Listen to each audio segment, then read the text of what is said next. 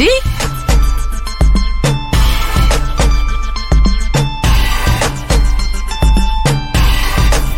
14.39, seguimos al aire. Recuerden que por delante tenemos a Navaja Crimen, recuerden que por delante tenemos columna de María Elena Walsh, pero ahora vamos a meternos en una temática muy eh, de esta época, a pesar de que no parezca. Sí, porque es rarísimo decir Echecolats, eh, de- temática de esta época, pero es temática de esta época. Así que, Becha, podés oficialmente darle comienzo al House of Castas. El House of Castas de hoy es particular porque mm, confieso que costó mucho tratar de pensar desde dónde tocar el tema de la dictadura eh, para hablar un poco, bueno, sobre los eventos negacionistas de los últimos días. Apologistas. Y- sí. es Yo un ya no digo más negacionismo. Sí, ¿es apologismo? Y sí. O reivindicación. ¿Cuál es la palabra? Yo le digo apologismo, porque le decís negacionismo. Ay, y suena re dicen- raro, sí. No, y te dicen, claro, sí, sí. Sí, total. Sí, sí, es eso, es, es exactamente lo que estábamos buscando. Eh, los dos demonios. Bueno, todo, todo, todo muy cringe, eh, creo que nos ahí hay que, hay que hacer. Pero bueno, hablemos de apologismo, por ejemplo, Sí. apologismo de la última dictadura militar. Entonces la pregunta era desde dónde, desde dónde, desde qué apellido, desde qué casa tocamos este tema. Eh, y apareció en el medio Checolás, principalmente, vamos a profundizar un poco, ¿no? Eh, porque tiene y tuvo vínculos con Victoria Villarruel, pero porque además la historia de Checolás, de Miguel Checolás, toca un poco también muchos apellidos y, y distintas pestañas, ventanas dentro de lo que es eh, la historia reciente de, la Argentina. Eh, una aclaración, un disclaimer antes de todo. No se sabe nada de la vida de Chicolás antes de ser milico. Antes eh, de 1976 encontré nada, casi nada de información. Y esto es algo que pasa con casi todos los milicos. Que uno no sabe mucho su historia, de, de dónde vienen. Videla como una locura, eh, porque fue muy contado. Pero del resto, muy poco. Entonces, lo que sabemos es que Miguel Echecolás nació un día del trabajador, un primero de mayo de 1929, en Azul, en la provincia de Buenos Aires. Y el siguiente dato inmediato que tenemos es 1976, cuando se hace cargo de la Dirección General de Investigaciones de la Policía Bonaerense. Uno dice, bueno, total. Bueno, ya con ese nombre eh, nos va a dar señales de lo que va a estar haciendo Miguel Echecolás durante la última dictadura militar. Va a ocupar ese cargo hasta el 79, cuando se va a retirar, eh, después de 30 años de ejercicio. Durante la última dictadura militar, eh, va a tener un rol fundamental, principalmente para aquellos que no lo saben tanto, en todo el país hubo más de 800 centros clandestinos, en la provincia de Buenos Aires hubo 60 centros clandestinos de detención. Y Miguel Echecolás va a ser el que dirija el circuito Camps. Circuito Camps es la forma en la que se eh, organizaban 29 centros clandestinos de la provincia de Buenos Aires que tenían, y se llamaba así, se le decía circuito, porque la gracia era que los detenidos iban y venían de cada uno de esos centros sin una lógica o un modus operandi claro. O sea, los repartían por todos lados, parte de la tortura y del sistema que había diagramado Chicolas con Ramón Camps. Acá pongo el primer punto. Ramón Camps eh, va a ser el jefe de la policía de la provincia de Buenos Aires durante ese periodo. Y es uno de los eh, condenados en 1986 por el juicio a las juntas eh, militares, uno de los primeros, pero después con las leyes de, de obediencia de vida va a salir en libertad eh, y eh, va a fallecer libre en 1999. ¿Ustedes de qué años son? 95. 94. Yo. 94, dije 94, ¿no? Recién no dije 99. 99. No, dijiste. 94, perdón. Ramón Camps, Ramón Camps muere libre en 1994 y, y hago un poco hincapié en esa fecha porque me parece que es algo muy de nuestra generación, de que empezamos a ver a los milicos muertos en cana, ¿no?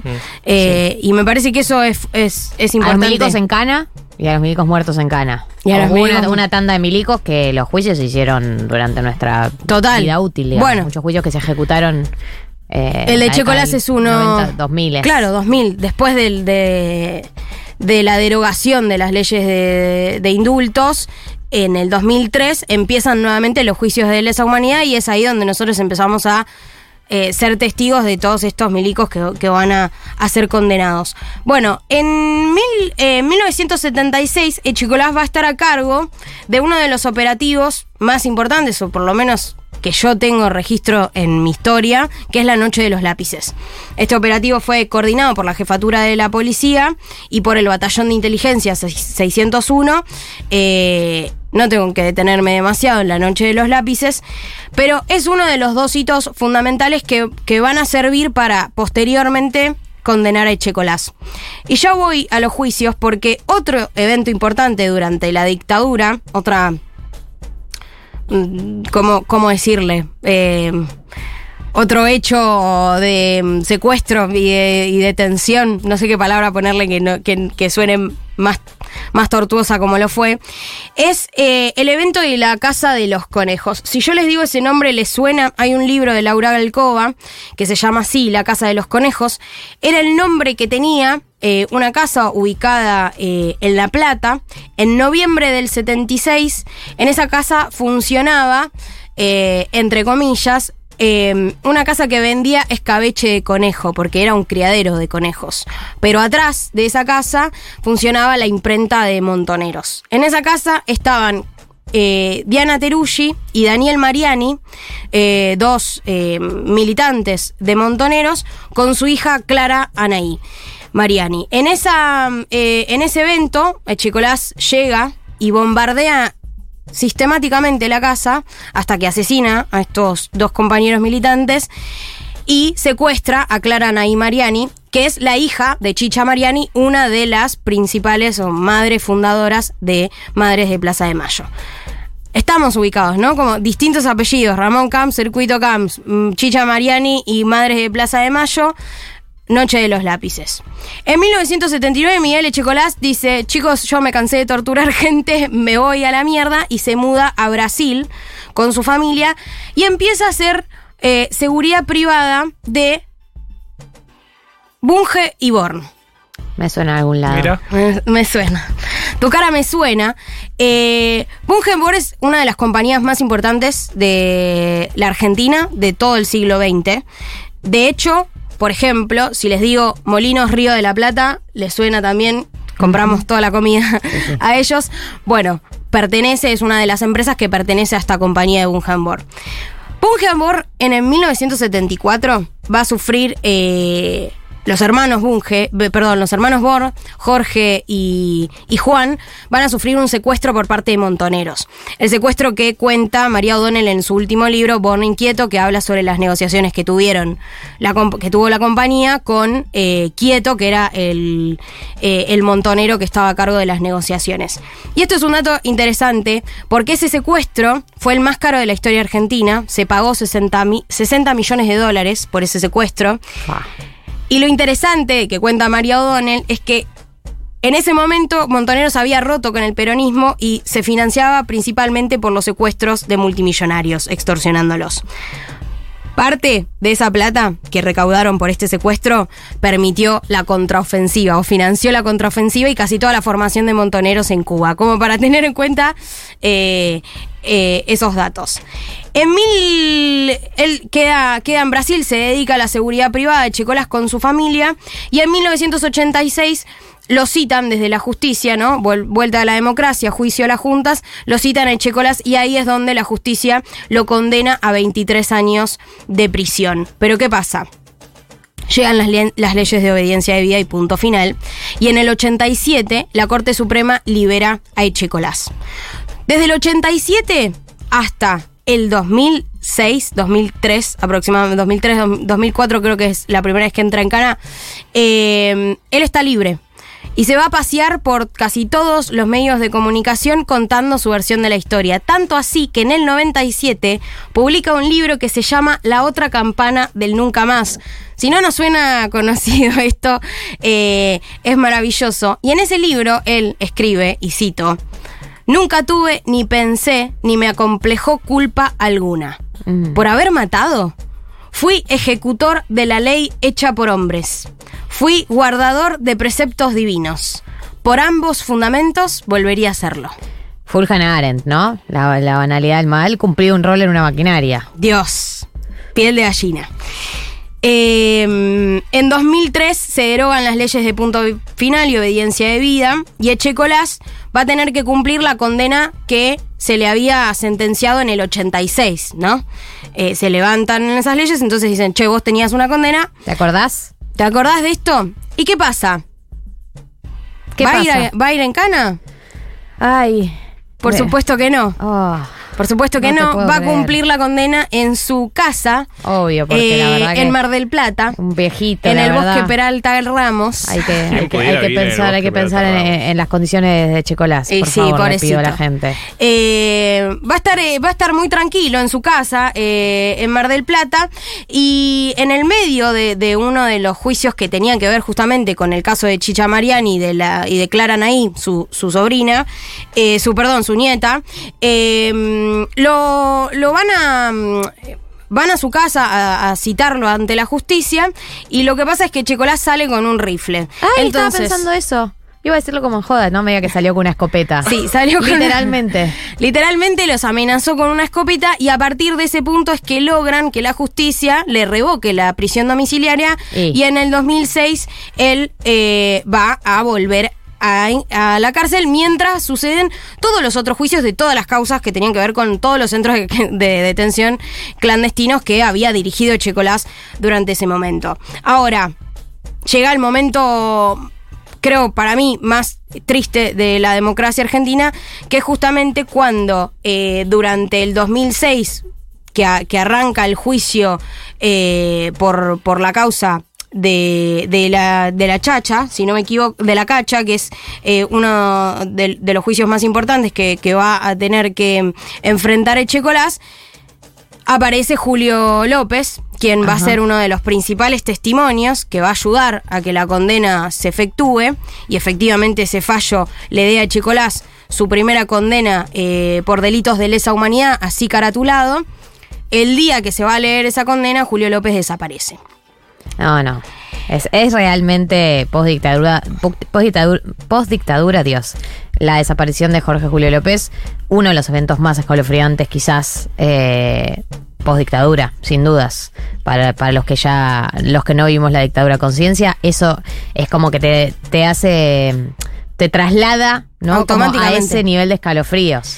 Bueno, y lo- los invito a que vean las declaraciones de Julio López en ese, en ese juicio, pero mucho antes de, de afrontar el juicio, Chicolás empieza a diseñar la estrategia defensiva y entre eh, los cuadernos y, y- y- y los registros que, que, que- que se encontraron de Chicolás justamente mucho tiempo después, por la causa de Julio López, donde investigan en su casa y allanan su casa, encuentran diferentes anotaciones.